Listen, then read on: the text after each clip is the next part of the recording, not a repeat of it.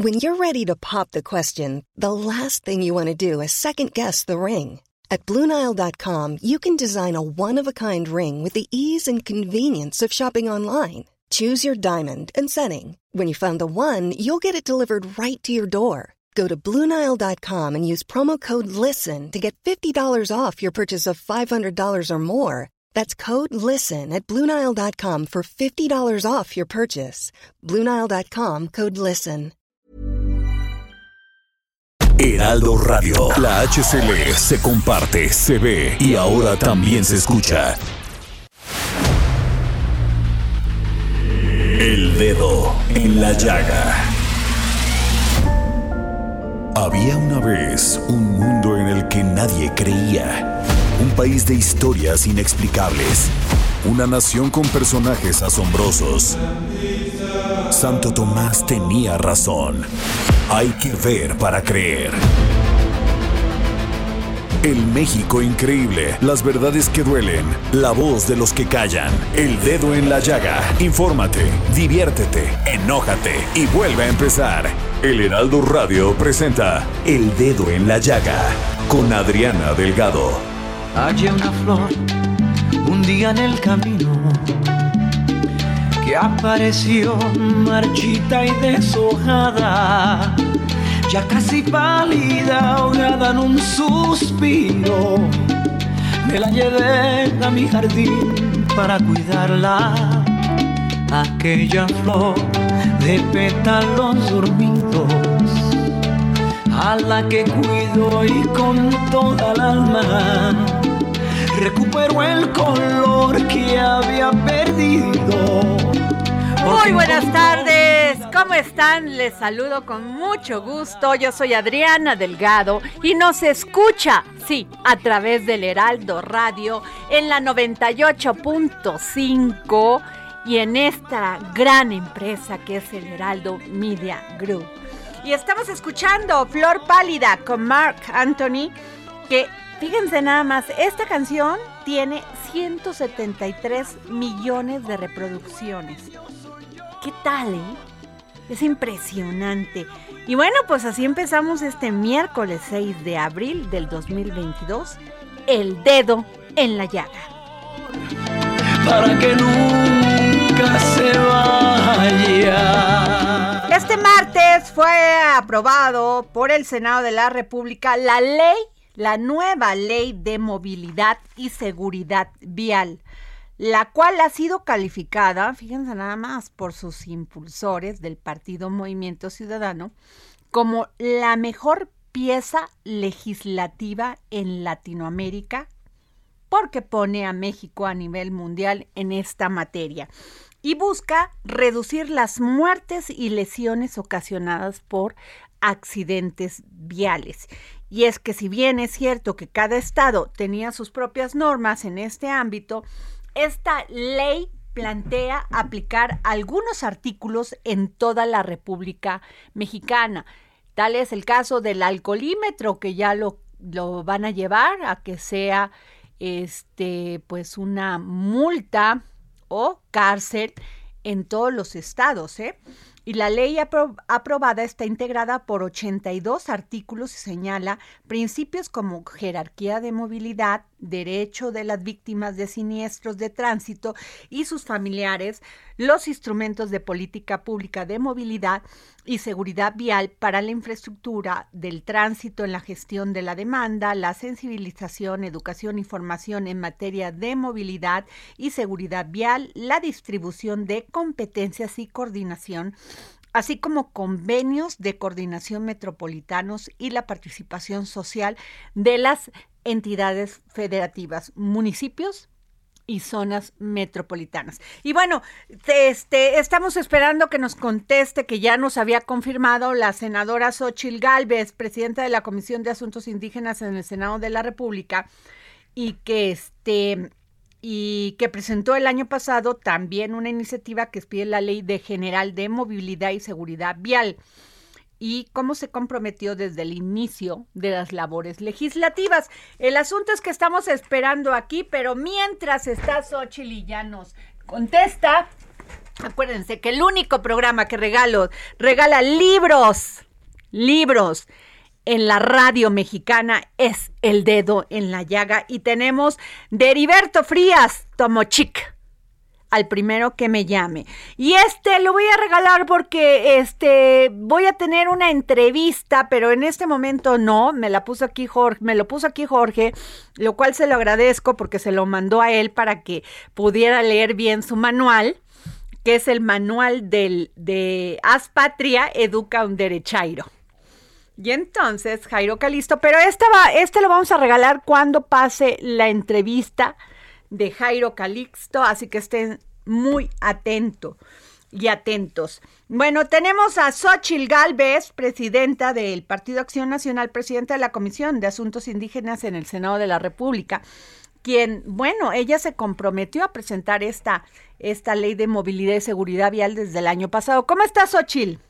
Mi querida Diana, qué gusto saludarte a ti, Igualmente. a todo tu auditorio en esta tarde a tus órdenes. Oye, pues a ver, ¿de qué se va a tratar esta ley de movilidad y seguridad vial? Ya más o menos dije algunos antecedentes, pero mejor que tú, nadie. Mira, en nuestro país fallecen 40 personas diarios, tres niños son atropellados diarios, el accidente de motociclistas, de bicicletas, personas atropelladas, la vemos de manera reiterada y en México no había una ley general de movilidad y seguridad vial. ¿De qué se trata? Que la gente cuando salga caminando no la atropelle, que haya cruces seguros, que haya zonas de velocidades eh, contenidas, o sea, eh, se llaman zonas 30. Si tú vas a 30 kilómetros por hora en ciertas zonas, no matas a nadie. Claro. A lo mejor lo atropellas, pero no lo matas. El problema es que le subimos en calles secundarias a 50, 60, 70 y pues obvio a esa velocidad una persona puede fallecer. eh, si vas a 30 y ves una bicicleta alcanzas a frenar. De eso se trata esta ley. Se trata de que la gente pueda moverse, que puedas acceder al transporte público de manera accesible, como la gente con discapacidad se sube al metrobús de reforma en su silla de ruedas, ¿no? Y se puede trasladar. Eso debería de, de hacerse con todo el transporte. Que sea de calidad el transporte público, que sea inclusivo, o sea, que no haya ningún tipo de, de exclusión de nadie. Y obviamente eso nos lleva a normar velocidades, a tener vehículos seguros. Fue un gran debate el día de ayer. Eh, no se pudo dejar en la ley que sean los estándares internacionales de seguridad, pero no se vale que en nuestro país se vendan coches que no traen eh, bolsas de aire, por ejemplo. Porque No, pues los que estamos importando, que ya salió por medio de decretos, Xochil, que, que podían importar autos este, usados en Estados Unidos, chocolates. Sí, y muchos de esos autos no son seguros, ya son muy viejos. Terrible. Eh, y, y también entender la prioridad. Primero son los peatones, Ajá. luego son los ciclistas, y luego es el servicio público de transporte, y luego los automóviles. Esa es la pirámide de, de prioridades. A- ayer me pasó una cosa muy chistosa. Yo, eh, me- eh, yo digo, como soy ciclista, Ajá. pues escucho de todo, y entonces hay un, un pedazo de calle ya para llegar a tu casa que es de un solo carril. Entonces ahí pues yo lo que tengo que hacer es plantarme en el centro, porque si me planto en la orilla puede ser que pase un camión, no me vea y me pueda atropellar, ¿no? Porque no me ve.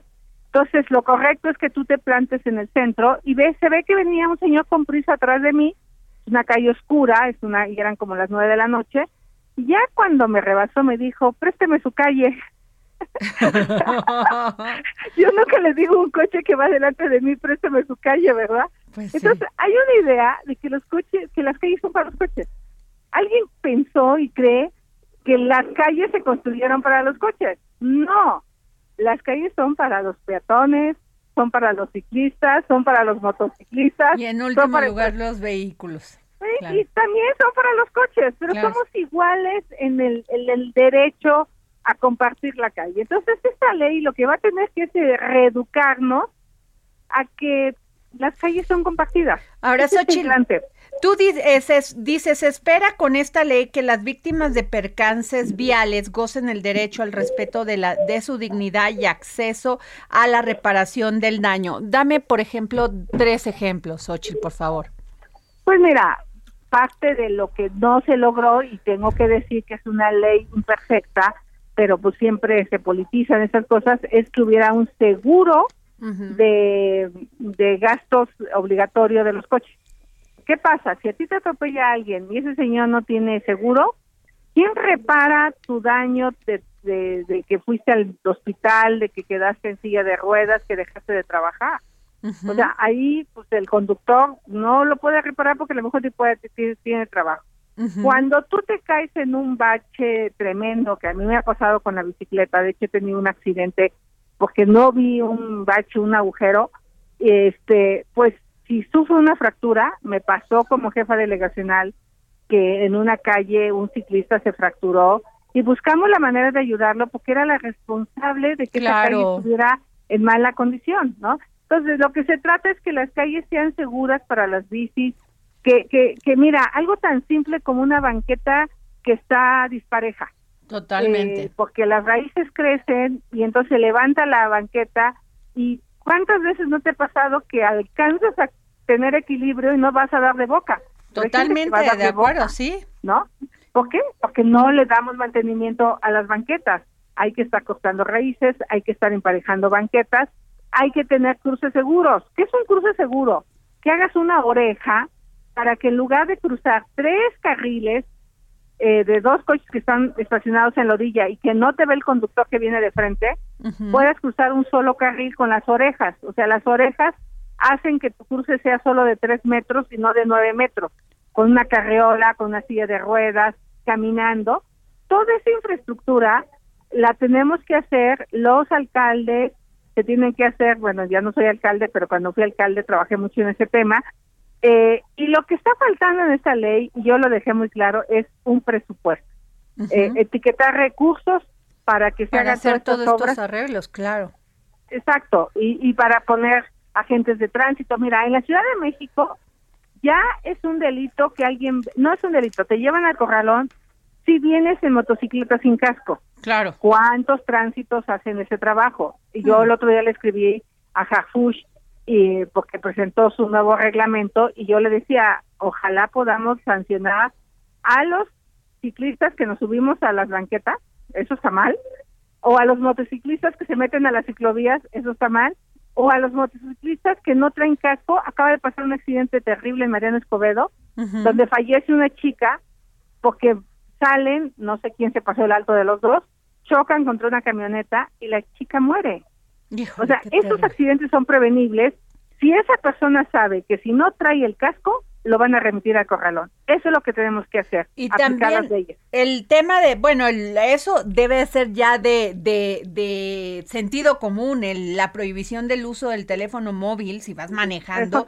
Y también el, los operativos, eso me llamó porque nada más se, se llevaban a cabo aquí en la Ciudad de México y en algunos estados, en algunas ciudades importantes de algunos estados, pero ahora ya va a ser general, ya va a ser el, el operativo permanente de alcoholímetro para todo el país. Sí, eso requiere recursos porque pues hay que tener gente que esté haciendo los retenes. Eh, eh, en la Ciudad de México, la generación de mi hija, que es más o menos hace 12 eh, años, cuando eran jovencitos, fallecieron dos chavos de accidente porque no había Uber, ¿no? No, no había esa aplicación que hoy los jóvenes afortunadamente tienen y llegaban a manejar en estado de ebriedad. Entre las aplicaciones de, de taxis y entre los alcoholímetros, de verdad es que hemos reducido el número de accidentes de jóvenes que mueren eh, chocando en estado de ebriedad. Eso era un accidente muy común, pero sigue siendo muy común en los pueblos. Por ejemplo, en mi pueblo ha habido este tipo de accidentes donde han fallecido gran cantidad de jóvenes. Es la segunda causa de mortalidad en jóvenes de 20 a 30 años, los accidentes viales. Entonces, la idea, pues es, a lo mejor es una monserga, pero pues tendrán que entender que tendrán que tener conductor designado, ¿no? Cuando no había este tipo de aplicaciones, había alguien que decía, yo no voy a tomar porque yo voy a conducir. Eso lo hicieron los jóvenes por conciencia. hoy lo van a tener que hacer en todo el país.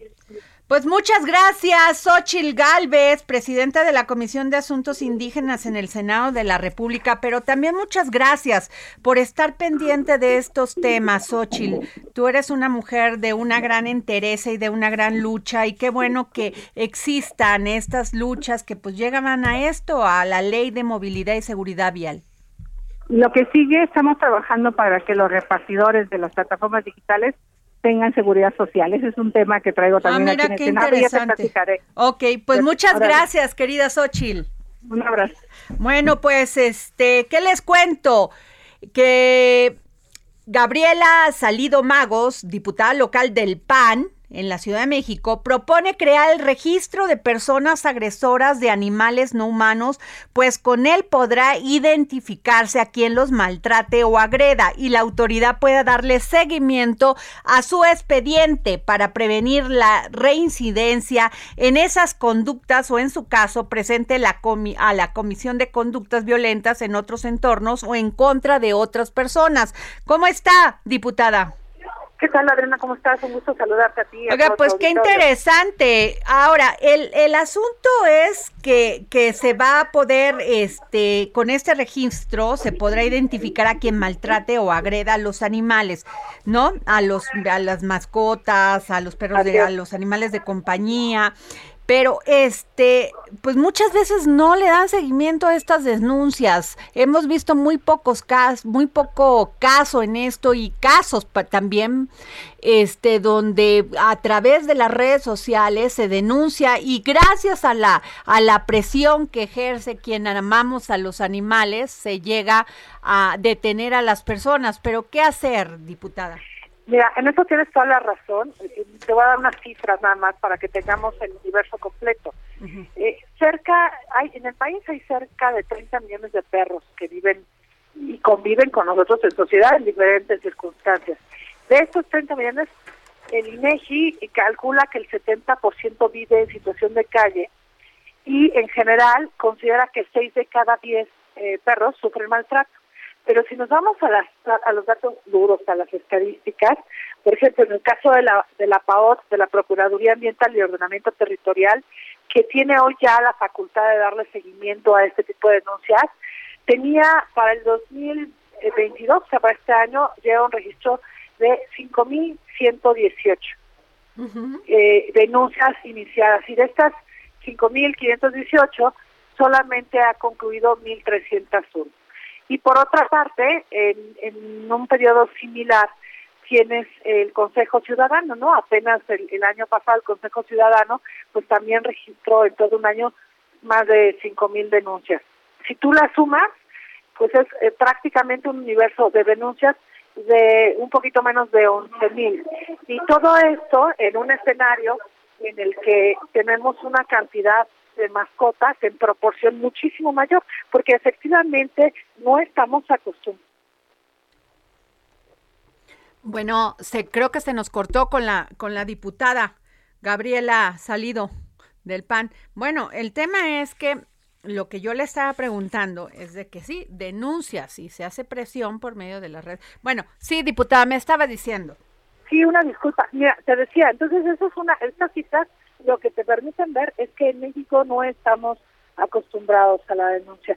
Sí es cierto que hay ciertos tipos de maltrato eh, que se vuelven reiterados y que son por los que se presentan esta, estas denuncias que yo te comentaba, como por ejemplo falta de alimento, agresiones físicas, animales amarrados, abandono. Terrible. Expuestos a temperaturas. Y, y, diputada, también le quiero, también este hay algunos municipios que son, muy pet friendly o muy amigables con los animales, pero hay otros que verdaderamente les vale a los alcaldes, a los presidentes municipales o presidentas y no tienen ninguna política para, para que estos perritos vivan en, en, en estas condiciones tan deprimentes o básicamente que pues, no se reproduzcan y veo muchos ejemplos de perros en la calle en muchas ciudades de este país en, en, y sigue todavía este problema. ¿Qué hacer? ¿No se les debería también corresponsabilizar a los municipios en este tema o a los estados también? Totalmente. Mira, aparte eso habla mucho de nosotros como sociedad. En el caso de esta iniciativa se presenta solo para el ámbito de la Ciudad de México, eh, la creación de este registro de violentadores de animales a través del ágata. Sin embargo, sí es un trabajo que se tiene que hacer en cada estado y en cada municipio. Y en la medida en la que generemos conciencia de nuestra responsabilidad sobre otros seres que de una u otra manera dependen de nosotros, tan solo porque viven en nuestro entorno y debemos aprender a respetarlos, pues todo esto tendría que ir cambiando y caminando a, a darnos cifras distintas. Ahora, es importante decirte que aún en países donde hay una cultura de cuidado animal mucho más desarrollada, tienen cifras bastante altas correlacionados con otro tipo de violencias, como sería, por ejemplo, la violencia eh, pues a otras personas. En, Estados Unidos hay una referencia que dice que en el caso de homicida, el 58% han eh, realizado previamente algún tipo de, maltrato hacia los animales. Ahí, van practicando, ¿no? Como quien dice. Oiga, pero también estas campañas de esterilización que antes se llevaban a cabo y que ahora ya no. Esos son temas, o sea, terribles o que los perritos, a mí me tocó, no, no lo voy a, no voy a decir el, la persona ni el municipio porque no me consta, pero que algún presidente municipal de este país mandó a matar cuando llegó a miles de perros que estaban en la calle porque pues este no tenían lugar para llevarlos llevarlos a una a una perrera municipal. Sí, claro. O sea, de, de crueldad terrible. Sí, sin embargo, es un es un factor que incide también en temas de salud, de nuestra salud. Así tenemos que entender que el cohabitar con, con este tipo de, mascotas, de animales de compañía, eh, también nos representa otro tipo de consecuencias y por eso debemos de ser cuidadosos. Eh, lo que tú señalas es correcto. Hay una campaña, ha habido una campaña permanente para este proceso de esterilización, sin embargo recientemente se ha descuidado. Nosotros todavía tenemos la idea y lo repetimos con mucha frecuencia. Ah, tenemos un perrito y qué, porque decimos, híjole, lo voy a cruzar una vez y ya, ¿no? Y nunca pensamos en dónde quedarán todos estos cachorritos y quién los va a cuidar y de qué manera los va a cuidar. Y normalmente lo que se, lo que ustedes se terminan siendo abandonados o maltratados. Por eso es que se les invita a todos pues a esterilizar a sus mascotas, a disfrutarlos plenamente, pero no exponerlos a tener eh, un proceso de reproducción en el que generes y abones a incrementar el problema que hoy ellos tienen y del cual no nos hemos hecho responsables como sociedad. Así es. Pues muchas gracias, diputada Gabriela Salido. Eh, del PAN, presidenta de la Comisión de Uso y Aprovechamiento del Espacio Público en el Congreso de la Ciudad de México. A ver si, si con su opinión y con todo esto que está haciendo puede sensibilizar a nuestros diputados federales y senadores para que hayan, haya, hagan leyes que que protejan a los animalitos. Sí, claro que sí. Mira, esa es una agenda, créeme que es importante para, para muchos legisladores en el Congreso de la ciudad. Hemos estado, es más, hoy te diría, hoy hubo todo un debate respecto a procesar ya o no la ley contra las corridas de toros, ¿no? Que ese también es un tema que ha generado muchísima polémica, pero hoy por hoy lo que sí es importante es que se están poniendo sobre la mesa ya discusión todos los temas que tienen que ver con nuestra responsabilidad social respecto a cómo generar una cultura que nos signifique más y, resalte nuestra humanidad. Muy bien. Pues muchas gracias, diputada Gabriela Salido. No, gracias a ti y un saludo de veras a todos. Gracias. Bueno, pues hoy a las 5 de la tarde se va a llevar a cabo este meeting de la reforma eléctrica y en el Monumento a la Revolución. Y pues ahí va a estar la jefa de gobierno de la Ciudad de México, Claudia Sheinbaum, porque ella ha estado invitando para que se defienda la reforma eléctrica que propuso el presidente Andrés Manuel López Obrador, que por cierto el presidente le dijo a los militantes, bueno, más bien a los diputados del PRI, del PAN, les mandó el mensaje del PRD que pues básicamente no le hagan caso a sus dirigentes y que voten en conciencia. A ver qué va a pasar, ¿eh? A ver qué va a pasar mañana. En fin, este, nos vamos a un corte y regresamos para que nos digan cómo va este meeting eh, este, a favor de la reforma eléctrica del presidente Andrés Manuel López Obrador. Para cuidarla, aquella flor de pétalos dormidos, a la que cuido y con Sigue a Adriana Delgado en su cuenta de Twitter arroba Adri Delgado Ruiz. Además, te invitamos a enviar tus opiniones y comentarios en texto o por mensaje de audio a través de WhatsApp al 55 2544 3334. Y si quieres escuchar El Dedo en la Llaga de El Heraldo Radio, en cualquier momento y donde quiera que te encuentres, descarga el podcast disponible en Spotify y iTunes. Heraldo Radio, la HCL se comparte. Ready to pop the question? The jewelers at BlueNile.com have got sparkle down to a science with beautiful lab grown diamonds worthy of your most brilliant moments. Their lab grown diamonds are independently graded and guaranteed identical to natural diamonds, and they're ready to ship to your door. Go to Bluenile.com and use promo code LISTEN to get $50 off your purchase of $500 or more. That's code LISTEN at Bluenile.com for $50 off. Bluenile.com code LISTEN. Se ve y ahora también se escucha.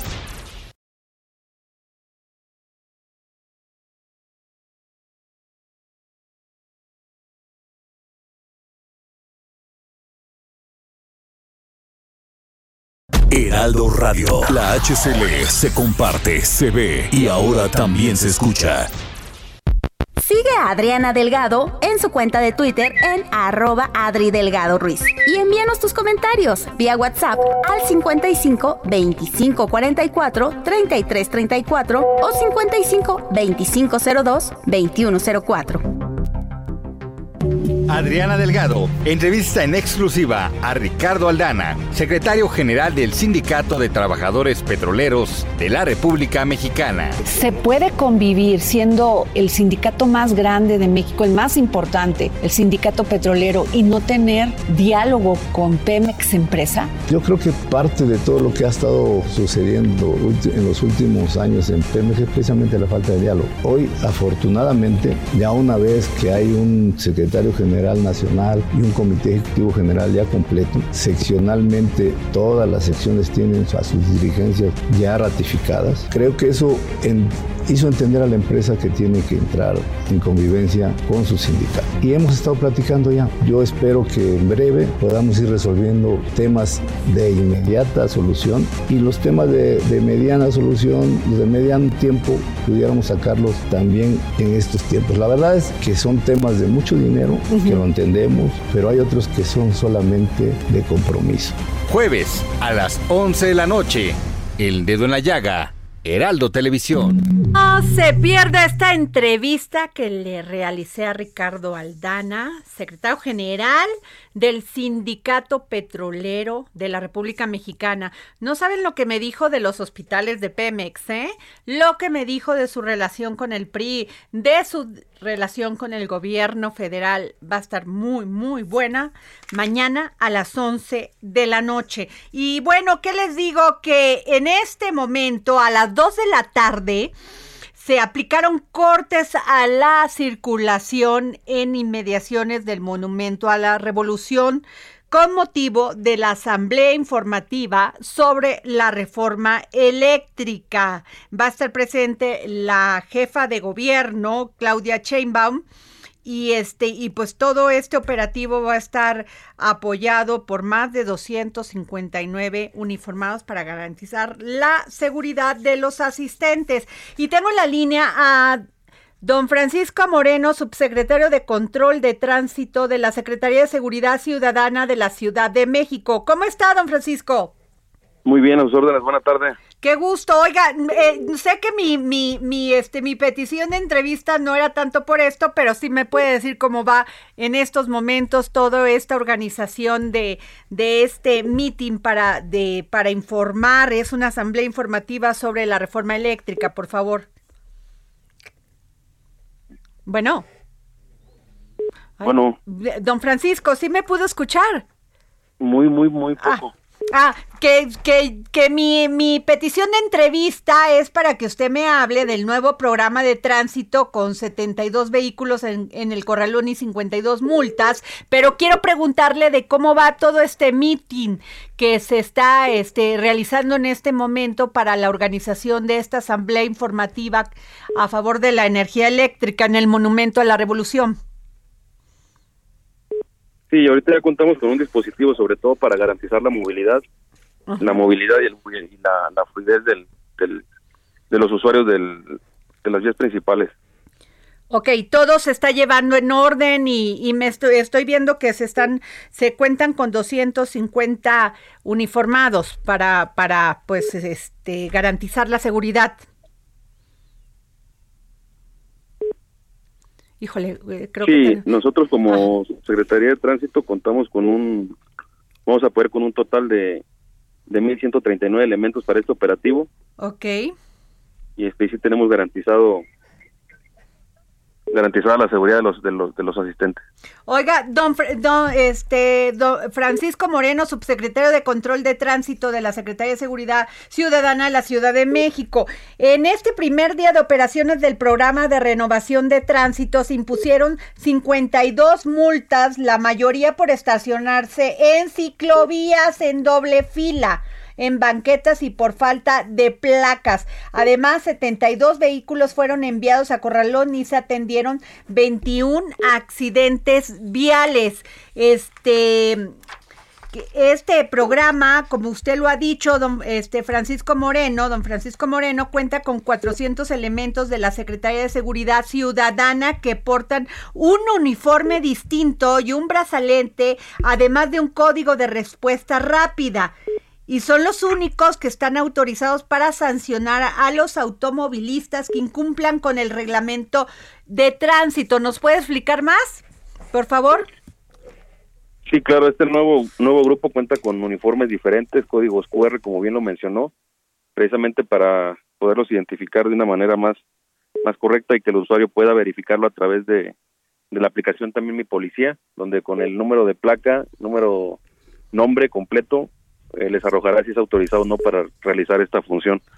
Y efectivamente, no además de, esta implementación del, grupo autorizado para infraccionar, hay un programa de descuento a las infracciones por pronto pago y esto me refiero a todas las infracciones de tránsito que sean este, interpuestas por oficiales de tránsito en campo.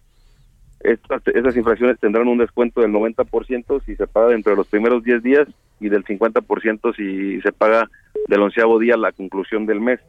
Esto no aplica, esto no aplica para las infracciones que se que se, que se imponen a través de cámaras y radares, también de lo que son cámaras de, de fotos cívicas, cámaras de carriles confinados y sanciones ambientales, así como parquímetros. Ok. Y este, ¿cuál es el uniforme que van a van a aportar ahora eh, el, todos los este todo el personal de tránsito? ¿Cómo es? ¿Cómo lo podemos identificar así de inmediato? El uniforme es totalmente azul marino, pero cuenta en la parte del abdomen con unos vivos como en cuadrícula, en color verde fluorescente.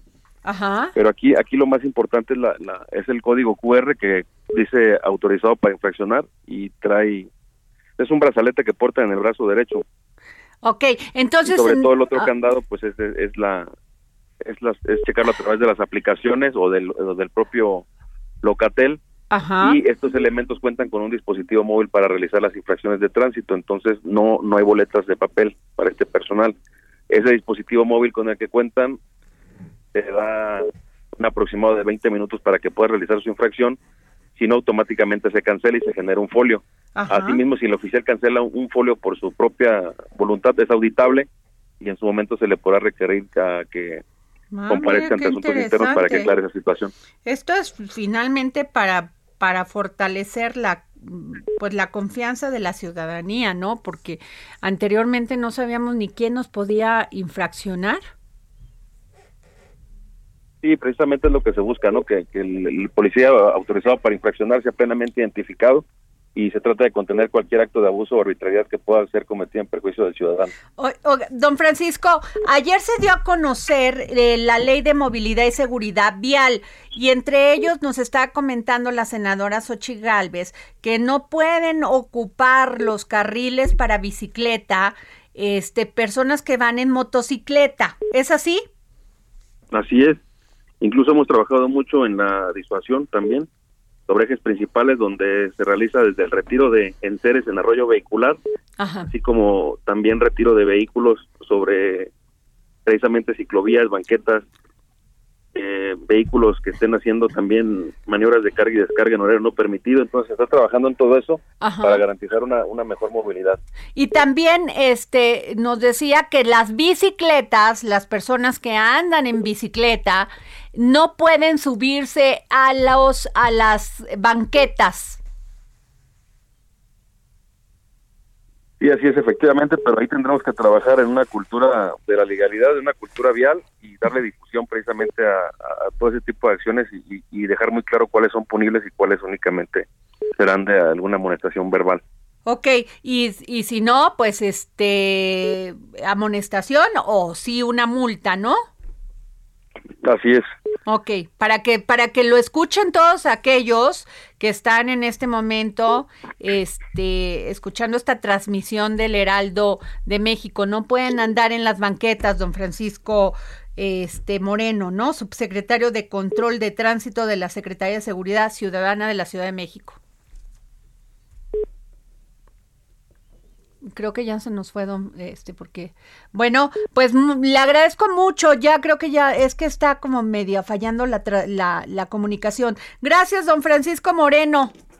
Ya creo que ya no Gracias me... a ustedes, que estén Gracias, muy muy, amable. Bueno, pues ahí les digo, ¿eh? No pueden andar los motociclistas en las, en el, en el camellón que está destinado a los ciclistas. No pueden los ciclistas subirse a la banqueta. Por favor. Y si no hacen caso, se van a llevar, pues si les va bien, que les diga el policía, el policía de tránsito, oiga, bájese, o una multa. Aguas, ¿eh? Aguas. Bueno, pues a ver, este Jorge Sandoval, ya tenemos a alguien en el meeting, en este meeting, o a alguien que nos pueda hablar, este, eh, los- algún diputado que ya estábamos buscando para que nos diga qué se va, de qué se va a tratar en esta, este, este, pues esta meeting de información sobre la reforma eléctrica una asamblea informativa. Pero bueno, este les voy a dejar mientras tenemos comunicación y cómo va todo esto, mi columna. Casi muere el amor en voz de Denis Cuadra. En el dedo en la llaga de esta semana de Adriana Delgado, casi muere el amor. Es cierto, el dictamen de la reforma eléctrica no va, pero no debido a la unidad de la oposición. La única de las ocho iniciativas adicionales que se presentaron durante el periodo de discusión, incluida en el proyecto, provenía de la bancada priista. Estas comisiones unidas ponderan que la iniciativa de la diputada Carolina Villano Austria, que versa sobre el derecho de acceso a la energía eléctrica, se encuentra comprendida en la del presidente de la República, señala la página 242 del documento. Guiño al PRI, las alertas se encendieron el jueves pasado cuando el diputado Marcos Mendoza puso en el chat del grupo parlamentario del PRI esa iniciativa, presuntamente sin el conocimiento del dirigente nacional Alejandro Moreno. Al enterarse las dirigencias del PAN y el PRD, entablaron comunicación inmediata con su contraparte priista, a quien reclamaron que tuviera una contrapropuesta unilateral en vez de una generada por su coalición Va por México. El ambiente de desconfianza crecía como una bola de nieve. ¿Estaba el PRI operando a espaldas de sus aliados? ¿A cambio de qué estaba negociando? Y las suspicacias. Carolina Villano ya no está en San Lázaro. Obtuvo licencia para ausentarse de su curul porque desde ayer en la madrugada hace campaña por la gubernatura de Hidalgo. La operación cicatriz. Dos horas antes de que la alianza opositora estableciera su posición, Alejandro Moreno se hizo acompañar de su bancada en la sede nacional de su partido y dijo contundente que votarán en contra de la iniciativa dictaminada. Es un peligro para México, un desastre con consecuencias irreversibles. Al PRI nadie lo presiona. No faltó el repaso de todos los acuerdos que se infringirían. El TEMEC con la OMC, APEC, ALADI, OCDE además del problema de confianza que se crearía con los inversionistas internacionales en un momento en que si algo se necesita es inversión. Por otra parte, fortalecer a la CFE pero para hacerla competitiva en el mercado y capaz de retener a sus trabajadores con salarios competitivos y una mística de orgullo y productividad. Sobran intereses. Hay 876 mil millones de pesos en juego. Ahí estaban 66 de los 71 diputados priistas, lo que despertó nuevas suspicacias. ¿Están todos de acuerdo? La explicación fue que es posible que algunos pocos anden coqueteando con el gobierno. ¿Eso podría voltear la votación? No. Morena y su coalición suman 277 legisladores en San Lázaro. Para lograr una reforma constitucional necesitarían 57 votos de la oposición. ¿Qué tan cerrado está el oficialismo a corregir o enriquecer su iniciativa? El dictamen es bastante revelador. De las iniciativas adicionales presentadas, cuatro eran de diputados morenistas y una petista, que es un partido afín. Poniendo el dedo en la llaga, el dirigente del PAN, Marco Cortés, dice que desechada la iniciativa de reforma actual, la Alianza Va por México presentará una que garantice electricidad más barata la migración a energías limpias y renovables y genere certeza para la inversión y el empleo. Tarifas gratuitas para hospitales públicos, poblaciones rurales y otros sectores. Ok, ¿y los contratos leoninos que dieron origen a toda esta polémica? Es necesario que se revise lo que tiene que ver con tarifas y pagos por la generación y distribución de la electricidad, dice el dirigente panista. De la iniciativa oficial hay cosas a rescatar, como la posibilidad de que ayuntamientos y organizaciones civiles puedan celebrar contratos de autoconsumo con la generación distribuida, lo que aliviaría mucho sus finanzas. Queda claro que sí se necesita una reforma eléctrica, que sea una en que se escuchen todas las voces, se demuestra es fundamental. Y también que los intereses electoreros y partidistas se queden en su sitio. En voz de Denis Cuadra. Bueno, esto lo publiqué el día de ayer en el Heraldo de México impreso. Hoy, varios medios este, señalan que el coordinador de los diputados de Morena dice que mientras que no se va a alterar el eje de la reforma presidencial, pues van a aceptar el 50% de lo que este, propone eh, la oposición. Entre ellos está el bien energético que sea un derecho humano. Ese siempre ha sido. Todos tenemos derecho a luz eléctrica. Así que no le veo ahí más. Impulsar, reducir tarifas domésticas para el campo y alumbrado público. Bueno, pues ahí sí les quitaría una carga a los ayuntamientos y al, al, campo, porque pues bueno, muchos de los, de los productores del campo, campesinos, no tienen dinero para sembrar, ¿qué van a tener para pagar luz si ni tienen luz? Así que también me parece así como, más bien aquí lo que está en la negociación son todos estas, todos estos negocios de estas empresas este, que se dedican a la energía renovable y a ver qué va a pasar ahí, porque pues es ahí donde está el atorón, no en que si le dan luz al, a los campesinos, pues eso deben de tener, o si no lo tienen, deben de dárselos. Pero bueno, y por el otro lado, déjenme decirles que ayer hubo un paro en el periférico norte. ¿Por qué? ¿Por qué? Pues familiares de Hugo, pedían precisamente que se haga justicia.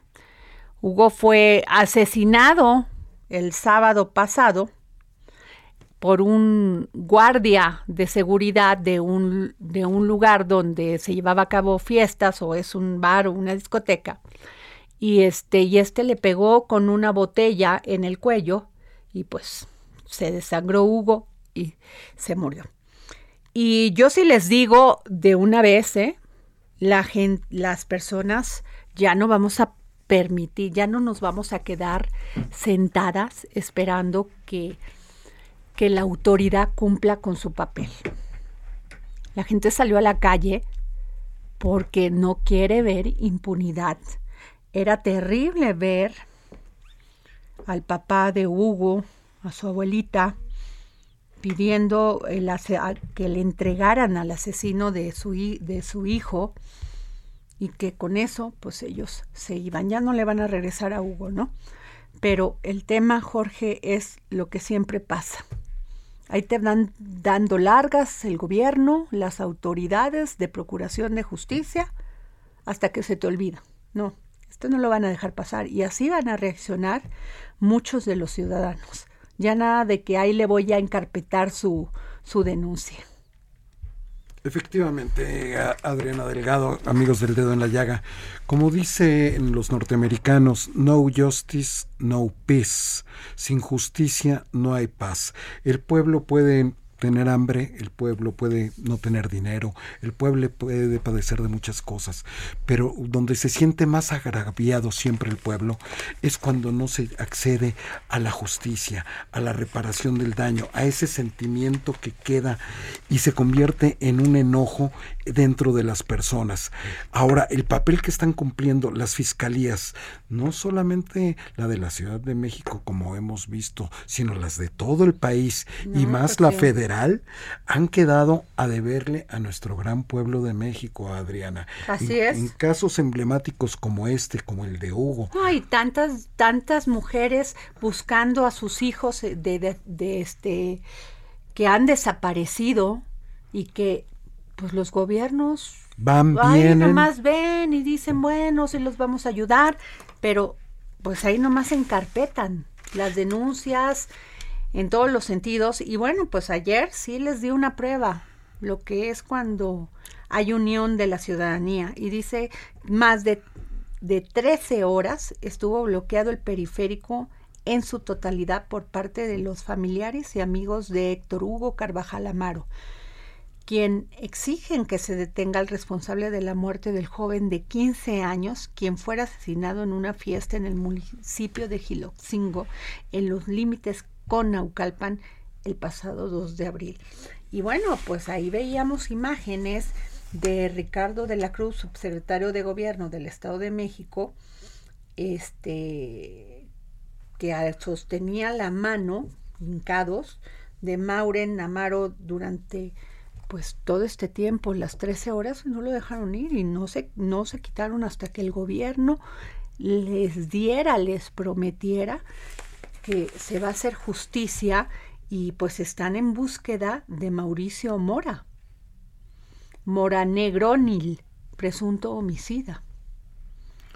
Así es, Adriana, como, como, como vemos, muchas veces la insensibilidad de los funcionarios hace que se llegue hasta estas instancias en que el pueblo tome esta vía que es la una de las principales de el Estado de México y la Ciudad de México como es el periférico este que de donde vienen todo el transporte que viene de las autopistas de Querétaro que tienen todos los del Estado de México que entran por ahí el comercio, todos los que viven allá en el Estado de México que, que, vienen te quede como ciudadano esta opción porque no te hacen caso, porque no hay justicia, porque hay impunidad.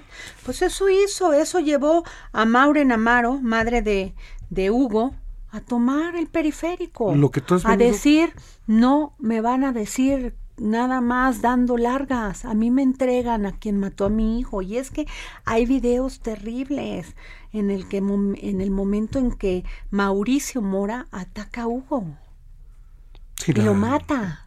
La violencia. Con un exceso de violencia, de, de abuso. Jorge, aguas a las autoridades, aguas, porque ya no nos vamos a dejar como ciudadanía. Así es, y esto les tiene que dejar una gran enseñanza a todas las autoridades, Adriana, como tú vienes diciendo, las barandillas de los ministerios públicos son insensibles completamente.